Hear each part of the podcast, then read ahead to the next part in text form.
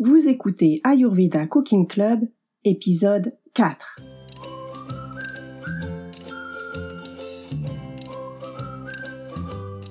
Bonjour et bienvenue, je suis Tiffaine Paonessa, nutritionniste ayurvédique et je suis ravie de vous accueillir dans cet Ayurveda Cooking Club. À chaque épisode, je vous aide à appliquer l'Ayurveda au quotidien dans votre cuisine pour améliorer votre santé et votre bien-être. Il n'y a pas eu d'Ayurveda Cooking Club le mois dernier parce que j'étais occupée à boucler le manuscrit de mon premier livre de cuisine végétarienne inspiré de l'Ayurveda qui devrait sortir euh, en librairie en début d'année prochaine. Et ça m'a pris tellement, mais tellement de temps que je n'ai pas réussi à faire euh, l'Ayurveda Cooking Club du mois dernier. Mais voilà, je suis de retour. Le sujet d'aujourd'hui, c'est l'alimentation saisonnière. Et avec les grosses chaleurs qu'on a eues dernièrement, vous vous en doutez, on va parler d'été. Je ne vais pas vraiment vous recommander une liste d'aliments parce que l'Ayurveda, c'est pas quelque chose d'arbitraire c'est une science qui répond à des principes très logiques. Et une fois qu'on connaît ces principes, eh bien, on peut les appliquer n'importe où, euh, qu'on soit aux Antilles, au Canada ou comme moi en Suisse, et tout ça sans dépendre d'une liste, euh, d'une application ou de quelqu'un. Je vais commencer par vous parler de l'été, vu par l'Ayurveda. Ensuite, dans un deuxième temps, je vous parlerai de trois erreurs très communes à éviter dans nos assiettes pour garder l'équilibre pendant les grosses chaleurs. Je vous donnerai aussi quelques repères et puis finalement je vous parlerai d'un fruit que j'aime beaucoup en été qui est la noix de coco. Selon l'Ayurveda, l'été c'est la saison où le corps est le plus faible. Alors je parie que ça vous étonne. C'est vrai que culturellement, en tout cas pour nous ici en Europe, l'hiver, euh, eh bien c'est synonyme de rhume, de grippe, de grisaille, et puis l'été c'est synonyme de vacances, de soleil, de fêtes, de festivals, etc., etc. Alors pourquoi est-ce qu'on considère que nous sommes plus faibles en été qu'en hiver? Eh bien c'est tout simple. Si on se place du point de vue de l'Ayurveda, le corps humain, il est de nature fraîche et onctueuse, humide. Et tant qu'on est en bonne santé, tout ce qui va maintenir le statu quo de cette fraîcheur et de cette humidité, de cette onctuosité, ça va permettre de maintenir le corps en bonne santé. Et au contraire, ce qui est sec et chaud, va aller à l'encontre de cet équilibre. Bien sûr, je ne parle pas ici des cas particuliers ou d'une situation de maladie, par exemple. Je parle d'une situation de bonne santé. L'été, c'est la saison par excellence euh, qui est chaude et sèche. Alors, on est d'accord, cette chaleur et cette sécheresse, elles vont pas être pareilles euh, si vous habitez dans le sud de la France, dans l'intérieur des terres, que si vous habitez au bord de l'eau ou que vous habitez en Norvège. Néanmoins, d'un point de vue global, on sait qu'à partir du moment où le Soleil fait son retour dans l'hémisphère où on habite, eh bien, la lumière, la chaleur augmente et selon les régions, la sécheresse augmente aussi. Ce qu'on peut retenir, c'est que pour définir ce qui est bon pour nous en quelque saison que ce soit, en Ayurveda, on va observer le climat, on va observer l'environnement, on va aussi observer les réactions et l'évolution de notre corps. Alors pour moi qui vis en Suisse, la saison est plutôt chaude, on peut parfois monter jusqu'à des plus de 30 degrés, surtout ces derniers temps où on a eu un passage de canicule. Alors qu'est-ce que ça donne comme conséquence sur notre organisme?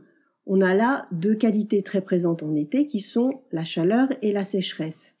évidemment, selon les lieux, vous pouvez à la place d'avoir de la sécheresse avoir de l'humidité.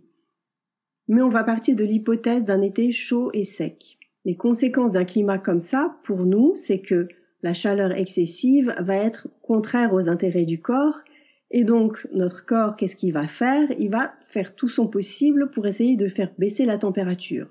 Et donc il va produire de la sueur et même plus d'urine pour éliminer l'excès de chaleur. La conséquence de ça, d'abord, c'est que le corps, eh bien, il va s'assécher. Et par ailleurs, le feu digestif, donc l'élément feu dans le corps, dont le rôle est entre autres de digérer la nourriture, eh bien, il va tomber à son niveau le plus bas. Parce qu'évidemment, si déjà vous avez trop chaud, vous n'avez aucun intérêt à maintenir une fournaise à l'intérieur du corps. Conclusion, vous allez moins bien digérer. Tout ça, ça va faire que naturellement, on va chercher à s'équilibrer par des qualités contraires. D'abord, et ça c'est sûr que vous avez dû le remarquer, en été, on va avoir envie de repas plus légers. Alors qu'en hiver, justement, tout ce qu'on voulait, c'était des mets riches et même gras et même un peu lourds pour fournir de l'énergie et maintenir notre chaleur corporelle. Dès que les grosses chaleurs arrivent, au contraire, on va avoir envie de manger plus léger, tout simplement parce qu'à cette période de l'année, notre feu digestif, sauf exception, eh bien, il n'est pas capable de digérer une grosse raclette. Et donc, d'instinct, on va chercher à accompagner les besoins de notre corps avec une alimentation plus légère c'est vraiment euh, très légitime et très naturel. Ensuite, on va être attiré par tout ce qui est frais ou froid pour contrer la chaleur, et aussi par des aliments qui vont être riches en eau, comme euh, les pastèques, les melons, les courgettes, les concombres, les fruits, etc. À côté de ça, côté hygiène de vie, avec une résistance physique qui est minimale, ce qu'on voit dans les pays très chauds, c'est que parfois, on va s'autoriser une mini sieste pendant les heures les plus chaudes de la journée. Alors attention, je suis pas du tout en train de vous dire allez-y, faites la sieste. Euh, dormir en journée en Ayurveda, c'est pas anodin et ça s'évalue en fonction du profil individuel. Également, on va rechercher l'ombre, le frais, avec des loisirs comme nager et on va lever le pied sur les activités physiques intenses.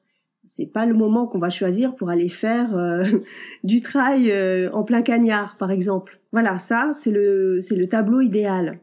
Parce qu'en réalité, comme on n'est plus vraiment connecté à la nature et à nos besoins, on fait parfois tout le contraire de ce qui paraît logique. À la fois parce qu'on écoute plus les caprices de notre cerveau que les besoins réels de notre corps, et aussi parce que finalement, on ne comprend plus trop les aliments. On est tellement habitué à ce qu'on nous dise quoi faire, que ce soit avec une application, avec un comptage de calories ou même un Nutri-Score, qu'on en a oublié comment analyser ce qu'on a dans notre assiette. Alors, une des erreurs typiques en été, c'est de manger trop lourd alors que notre feu digestif est à son niveau le plus bas.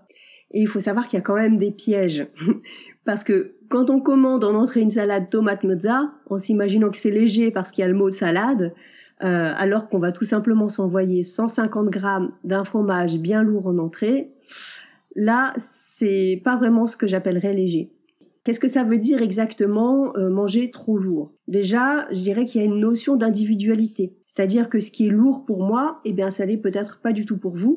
Mais euh, globalement, ce que vous pouvez vous dire, c'est que les viandes, euh, surtout les viandes rouges, les plats qui contiennent beaucoup de fromage ou de crème, par exemple, je pense aux pâtes à la carbonara, au hasard, eh bien, ce genre de plats, ils ne sont pas favorables en été. Vous pouvez inclure également dans la catégorie des aliments lourds les aliments frits, donc les frites, les beignets, etc., etc. Également les matières grasses quand elles sont prises en grosse quantité. Bien sûr, elles sont nécessaires pour notre équilibre, mais en quantité raisonnable. Et d'ailleurs, je dois vous dire que c'est pas parce que euh, l'avocat c'est à la mode, euh, que c'est un fruit, euh, que c'est vert et que c'est naturel, que c'est bon pour tout le monde. Ça reste un oléagineux, donc c'est un mets assez lourd qu'on ne donne pas à n'importe qui, n'importe comment et en n'importe quelle quantité. Donc voilà, ça c'était pour vous donner quelques exemples d'aliments qui sont plutôt lourds. Ça ne veut pas forcément dire qu'il faut les bannir de votre euh, alimentation, simplement qu'on va en diminuer la quantité, parfois les limiter pour suivre l'évolution de notre force digestive. Donc, a priori, l'été, c'est pas le meilleur moment pour manger régulièrement des steaks frites mayonnaise. Deuxième erreur qu'on peut commettre, c'est l'alcool. Pourquoi est-ce que l'alcool n'est pas recommandé en été? Tout simplement parce que l'alcool est chauffant et que cette chaleur excessive, eh bien, elle pénètre profondément dans le corps et qu'elle poursuit encore l'assèchement du corps. Donc c'est tout ce qu'on veut pas en été. Pourtant, dès que les beaux jours arrivent, les cocktails, les rosés, etc., tout ça, ça fleurit sur les tables. Personnellement, moi, je ne bois pas d'alcool, donc j'en ressens très vite les effets. Et ce qui m'étonne toujours, c'est qu'on puisse vouloir boire de l'alcool en été alors que les effets échauffants de l'alcool, ils sont très nettement perceptibles et c'est pas parce que vous mettez plein de glaçons que c'est moins chauffant. Et en parlant de glaçons, justement, une troisième erreur qu'on fait très souvent en été, c'est de consommer de l'eau tirée du réfrigérateur ou bien accompagnée de quantité de glace.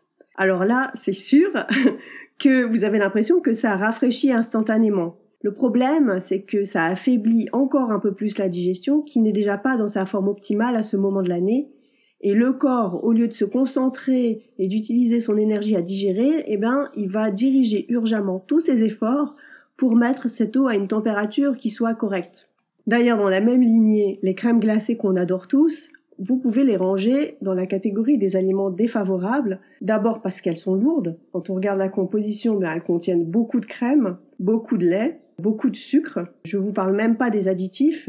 Et bon, tout ça, ce sont des aliments froids. Alors, bien sûr, on recherche de la fraîcheur en été, mais ils sont à la fois froids, ils sont difficiles à assimiler, mais ils deviennent encore plus difficiles à assimiler avec la congélation.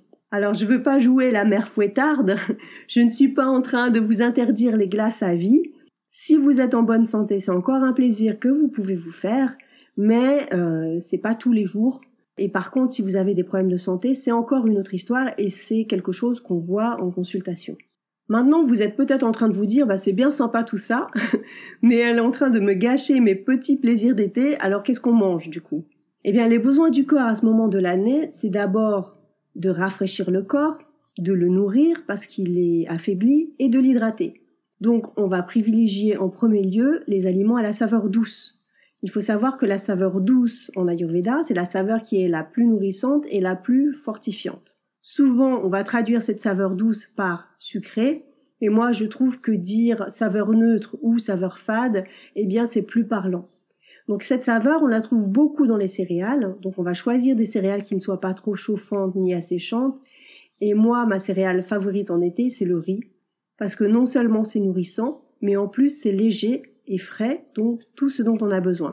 Cette fois-ci, dans le menu, je ne vous propose pas de riz, parce que j'en ai déjà mis dans les menus précédents, alors pour pas vous lasser, j'ai utilisé ce mois-ci du quinoa. Le quinoa, c'est une graine qui est très nutritive et qui convient à peu près à tous les profils quand on la mange en quantité raisonnable. Comme elle est légèrement astringente, donc un tout petit peu asséchante, ça peut vous être utile si vous vivez sous un climat chaud et humide, ou si vous avez un excès d'humidité ou de graisse dans le corps. Par contre, c'est vrai que si vous vivez sous un climat relativement sec comme moi, ou que vous avez trop de sécheresse dans le corps, et ça, ça se remarque entre autres dans les sels, eh bien, il faudra faire attention à ne pas en abuser, et aussi à lui ajouter une matière grasse. On va aussi penser à ajouter des aliments liquides dans l'alimentation, et pour ça, c'est vrai que les soupes fraîches d'été, eh bien, c'est bien pratique.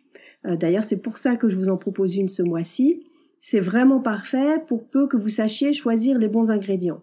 Alors pourquoi je dis ça? Eh bien parce que comme je le disais en été, le corps chauffe, voire il surchauffe. Et ce qu'on veut, c'est autant que possible le maintenir dans une zone d'équilibre. Et en Ayurveda, on sait que certaines saveurs en particulier échauffent le corps.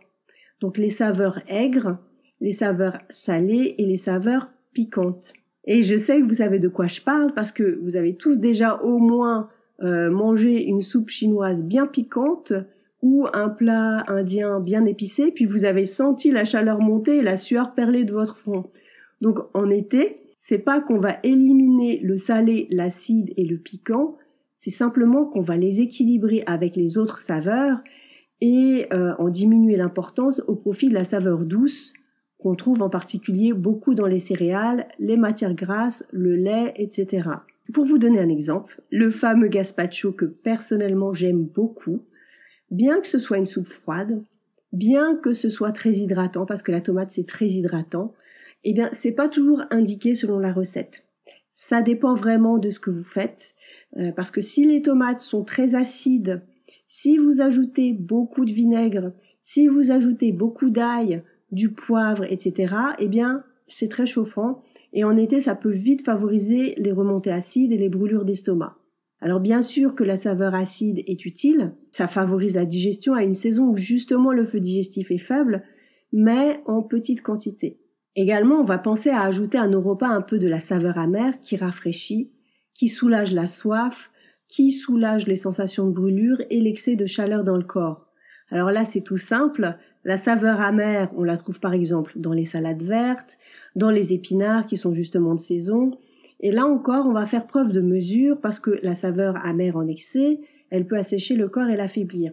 Également, on va rester raisonnable sur les crudités parce qu'elles sont plus difficiles à digérer que les aliments cuits. Donc, sauf exception, on va pas se faire matin, midi et soir des grosses salades de chicorée. Je suis simplement en train de vous dire qu'une petite quantité d'amertume, et je parle pas de bière, bien sûr, eh bien, ça aide à se rafraîchir. Selon l'endroit où vous vivez, par exemple, si vous vivez sous un climat humide et chaud, ça peut être utile aussi d'augmenter un peu la saveur astringente dans vos assiettes pour mitiger cette humidité, pour mitiger aussi l'onctuosité euh, dans le corps, mais toujours en petite quantité parce que la saveur astringente, elle est aussi asséchante. Et là, d'un coup, je me dis que peut-être vous ne connaissez pas euh, la saveur astringente. Alors la saveur astringente, elle est très perceptible, par exemple, dans un fromage de chèvre bien crayeux. Vous voyez cette sensation que euh, l'humidité de votre bouche est d'un coup asséchée. Eh bien c'est ça la saveur astringente. Je dirais que c'est plus une sensation tactile qu'un goût. On la trouve dans pas mal de légumes verts, euh, dans les crucifères, les haricots verts et aussi pas mal dans les légumineuses. En résumé, sauf exception et climat ou situation de santé particulière, en été, on va diminuer les saveurs aigres, salées et piquantes et on va favoriser la saveur douce avec un peu d'amer et d'astringent. Tout ça, évidemment, ça se réfléchit en fonction de votre situation et de vos besoins, mais là, je vous donne euh, des repères généraux. Pour ce mois-ci, je vous ai préparé un repas froid. Il faut dire que je l'ai conçu en pleine canicule. Donc la chaleur était vraiment intenable. Donc c'était vraiment bienvenu, mais ça ne signifie pas que vous devez absolument manger froid en été. En fait, quand on mange chaud ou même quand on mange tiède, on facilite le travail de la digestion. Donc si vous le désirez, vous pouvez aussi préparer le menu chaud ou tiède. Donc je vous ai prévu un bol de quinoa aux courgettes, sauce cocomante et une soupe fraîche de fenouil aux épinards, toute douce d'ailleurs, avec de l'estragon. Voilà, j'aime beaucoup cette soupe. L'été, c'est ma saison favorite pour sortir le lait de coco. J'en raffole d'abord parce que j'adore le goût, mais aussi à cause de ses propriétés. Selon l'Ayurveda, le vrai lait de coco, et je reviendrai tout à l'heure sur ce que c'est que du vrai lait de coco, eh bien, c'est un régénérant. Et ça, c'est assez exceptionnel pour le faire remarquer. C'est aussi un vrai booster d'énergie. C'est très nutritif, et pour peu qu'on le digère bien et que ce soit adapté à nos besoins, c'est parfait pour nourrir le plasma, les muscles, la moelle osseuse. C'est aussi un aliment aphrodisiaque, donc qui va favoriser la fertilité. Donc là, on a un aliment qui est doux, qui est nourrissant, qui est régénérant, qui est très rafraîchissant. Bref, beaucoup de qualités qui peuvent nous intéresser en été. Bien sûr, c'est pas un aliment à consommer comme ça à la légère. D'abord, comme le lait de coco est très huileux et très lourd, et eh bien pour en manger, il faut être capable de le digérer. Donc personnellement, je l'utilise toujours de façon modérée. Et puis souvent, ce que je fais, comme ici, c'est que j'y ajoute une pointe de jus de citron vert et d'herbes fraîches pour aider à sa digestion. Bien souvent, le lait de coco qu'on achète au supermarché, ce n'est plus du vrai lait de coco. On y trouve souvent, pas toujours, hein, mais souvent, des additifs comme du sucre, des émulsifiants, des stabilisants et parfois même du lait de vache. Selon l'Ayurveda, le vrai lait de coco, c'est de la chair de coco qu'on râpe et puis qu'on filtre. Zéro additif. Moi, ce que je vous conseille, c'est de faire votre lait de coco vous-même. D'ailleurs, je vous ai mis la recette dans le livret. Ce sera bien plus économique. En plus, c'est rapide à faire. Et au moins, vous serez sûr de ce que vous mangez. C'est tout pour aujourd'hui. J'espère que ce numéro vous a plu et que je vous ai un peu éclairé sur ces trois petites choses faciles à éviter en été. J'espère que le fait de vous expliquer pourquoi, eh bien, ça va vous aider justement à faire de meilleurs choix. Je vais conclure en vous disant que comme pour tout en Ayurveda, sauf exception, euh, je ne proclame jamais d'interdit gravé dans le marbre.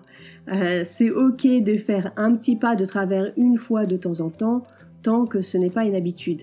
L'Ayurveda Cooking Club, c'est un rendez-vous avec un menu à découvrir chaque mois dans votre boîte email pour vous mettre à la cuisine ayurvédique et c'est gratuit. Rendez-vous sur ayurvedageneva.ch pour avoir toutes les infos.